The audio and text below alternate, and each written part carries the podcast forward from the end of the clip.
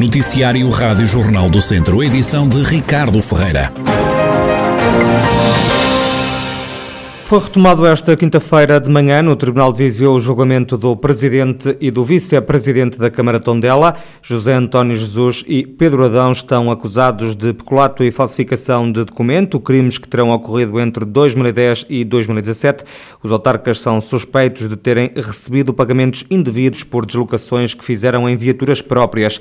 Na sessão desta manhã foi ouvida a Secretária da Presidência do município, Ana Rebelo, que admitiu que algumas vezes os boletins de deslocação então podem ter sido preenchidos sem certezas de que eram usadas pelos arguídos viaturas próprias ou da autarquia. A funcionária do município disse que muitas vezes os boletins chegavam no mês seguinte e acrescentou que havia situações em que o próprio presidente deixava anotações. Esclareceu que depois o apuramento do valor era feito pelos recursos humanos. Esta sessão de hoje é a última antes das eleições autárquicas, em que José António Jesus é uma vez mais o candidato à Câmara Câmara de Tondela pelo PSD. Até agora foram apenas ouvidas testemunhas de acusação. Para a tarde estava prevista a audição de testemunhas de defesa, mas a sessão foi adiada para o dia 6 de outubro. O STOP, o Sindicato de Todos os Trabalhadores, denuncia a dispensa de pelo menos três funcionários de escolas de Viseu, um número avançado à Rádio Jornal do Centro pelo Coordenador Nacional do STOP, André Pestana. Temos já a confirmação, infelizmente, pelo menos três uh, colegas uh, assistentes operacionais que tinham experiência e formação na área e que estão a ser totalmente tratadas neste momento, o que toda a gente entende, uh, é, estavam na iminência, obviamente, de entrar para o quadro e que é prejudicial para elas, é prejudicial para os colegas que não foram despedidos, porque naturalmente vai faltar essa experiência, essa formação que esses colegas estão a sair tinham, e mesmo indo outros trabalhadores que nós não estamos contra, substituir esses colegas uh, vindo de áreas tão diversas como que trabalhavam em lares, trabalhavam em caixas uh, de hipermercado, uh, mulheres de limpeza, etc., porque de facto há uma falta crónica de pessoal não decente, mas acima de tudo o que é que vai acontecer?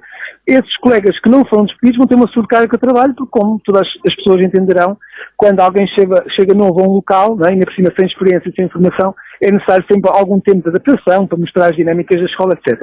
O sindicalista considera que este caso é inadmissível e diz que os alunos também vão sofrer com estes despedimentos. Também vai prejudicar os nossos alunos, ou seja, as nossas crianças e jovens, eh, muitos deles até em idades muito precoces e até em particular alunos com necessidades educativas especiais que obviamente estavam a contar com estes profissionais ou, ou tinham uma relação afetiva com estes profissionais e que obviamente vão ser substituídos por outras pessoas sem experiência e sem formação e por isso achamos é totalmente inadmissível este, este despedimento, que também se enquadra numa grande injustiça que é a municipalização que o STOP já vem alertando há muito, muito tempo e que vamos também continuar a denunciar André Pestana, coordenador nacional do STOP, o sindicato de todos os professores que denuncia a dispensa de pelo menos três funcionários de escolas de Viseu.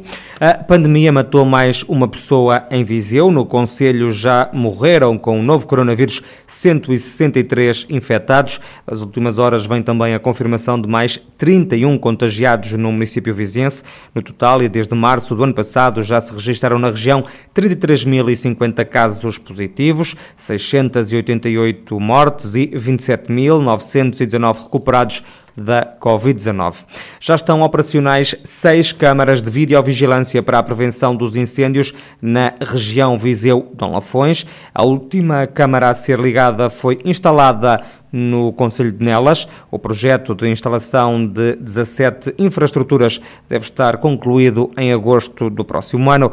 O secretário executivo da CIMA, Comunidade Intermunicipal Viseu Lafões, Nuno Martinho, destaca a operacionalidade deste sistema que foi feito em parceria com a CIM de Coimbra. Ontem foi a sexta torre, que estava a funcionar desde o início do mês de, já de, de, setembro, e neste momento nós temos já seis torres de videovigilância completamente instaladas. Além de instaladas, já estão a debitar informação para a sala de situação do Comando Territorial da GNR e também para o CDOS de Viseu. Portanto, neste momento temos seis câmaras que já estão a fazer um trabalho de videovigilância da nossa floresta e que já neste verão também foram muito importantes também na prevenção de incêndios florestais e também na detecção detecção de, de ignições. De seguida, será-se uma terceira fase do projeto, que até ao final do mês de dezembro, onde se prevê instalar mais três câmaras, esperando que o total das 17 câmaras esteja já concluído no próximo mês de julho ou agosto de 2022, onde prevemos nessa altura também ter o processo já completamente concluído da parte de todas as torres. Nuno Martinho destaca a importância da videovigilância para a prevenção dos incêndios florestais. A importância que nós e da forma como implementamos o projeto por várias fases foi de facto ir permitindo que à medida que fossem instaladas essas câmaras, elas começassem logo desde a primeira, desde a primeira a ser um importante instrumento de prevenção, não esperando estarem instaladas as 17 para estarem todas uh, a funcionar. Portanto, à medida que elas vão sendo instaladas, vão sendo logo postas à disposição da vigilância, nomeadamente do Comando Territorial da GNR, e a esta data temos já seis do total das 17.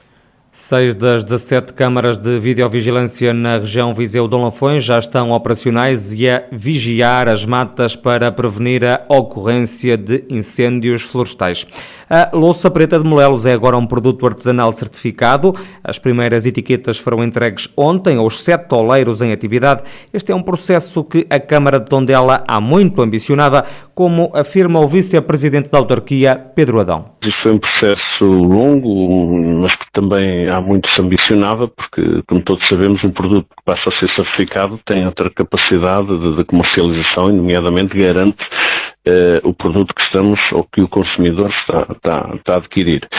Uh, em 2019 iniciámos este processo, depois a pandemia por meio atrasou, uh, mas chegámos finalmente ao final e ontem sim ocorreu a entrega da primeira etiqueta a cada um dos sete oleiros que nós ainda temos em Tondela e, e é importante também frisar que é um dos maiores processos de certificação porque é um dos centros que ainda temos este número de oleiros a nível nacional. Pedro Adão, vice-presidente da Câmara Tondela, garante ainda que a autarquia vai continuar atenta a este processo e não descarta a hipótese de certificar outros produtos locais. A inscrição do canto a três ou mais vozes na lista nacional do património cultural e material vai ser assinalada de forma simbólica já este sábado em São Pedro do Sul. É o primeiro passo na corrida deste cântico à classificação como património imaterial da humanidade da Unesco. É o que destaca Ana Maria Azevedo, presidente da Associação Canto a Vozes fala de mulheres responsável pela candidatura. Temos a noção da importância de salvaguardar esse património imaterial, tira as mulheres do seu esquecimento, no fundo, da sombra, e temos essa inscrição no Canta Vozes de Mulheres. Este é o primeiro passo e já temos, esperamos que que, que acabem as contingências, já temos marcados imensos encontros dos, nos grupos entre si para trocarem repetidas, não é? E se ouvirem uns aos outros, isso será um segundo passo. Vamos ver como corre agora, sim, porque o material já está todo recolhido, já está uh, muita coisa feita para, em ações de salvaguarda e depois veremos, de facto, era o ideal, era de facto também partimos para essa, dar-nos esse segundo passo, agora que já está esse trabalho todo feito. Ana Maria Azevedo, a presidente da Associação Canto a Vozes Fala de Mulheres, explica ainda que está a ser criada uma rede intermunicipal que pretende reunir todas as autarquias que têm grupos dedicados às polifonias femininas. E o Cineclube de Viseu retoma hoje, quinta-feira, as sessões regulares de cinema, depois de uma pausa para as férias de verão. As projeções acontecem, como sempre, no auditório do Instituto Português do Desporto e Juventude. José Pedro Pinto, da direção do Cineclube de Viseu, desvenda os filmes que vão ser projetados nesta retoma às sessões. Vai ser um ciclo de retoma com vários filmes eh, aclamados de cinema recente por exemplo, o nosso primeiro filme vai ser no dia 9 de setembro, vai ser mais uma rodada, Thomas Vinterberg, que foi o filme que ganhou o Oscar de melhor filme internacional uh, em 2021. Uh, eh, é um filme que acompanha um grupo de quatro uh, professores do ensino secundário que decidem testar uma teoria proposta por um filósofo dinamarquês, que é de que o ser humano nasce com um déficit de álcool no sangue. Na semana seguinte será First Cow, a primeira vaca da América, de Kelly Reichardt, também foi um dos filmes mais aclamados de cinema dos últimos anos. Uh, no dia 23 temos a candidata perfeita, da Aif Al-Mansur. Uh, esta senhora Aif Al-Mansur foi a primeira realizadora a fazer uma longa-metragem na Arábia Saudita. Uh, no dia 30 de setembro temos um clássico de Bong Joon-ho, que será o Memórias de um Assassino, que é um filme de 2003 que está agora a ser reposto nas salas de cinema em cópia restaurada. José Pedro Pinto, da direção do Cineclube de Viseu, que volta às sessões regulares esta quinta-feira à noite.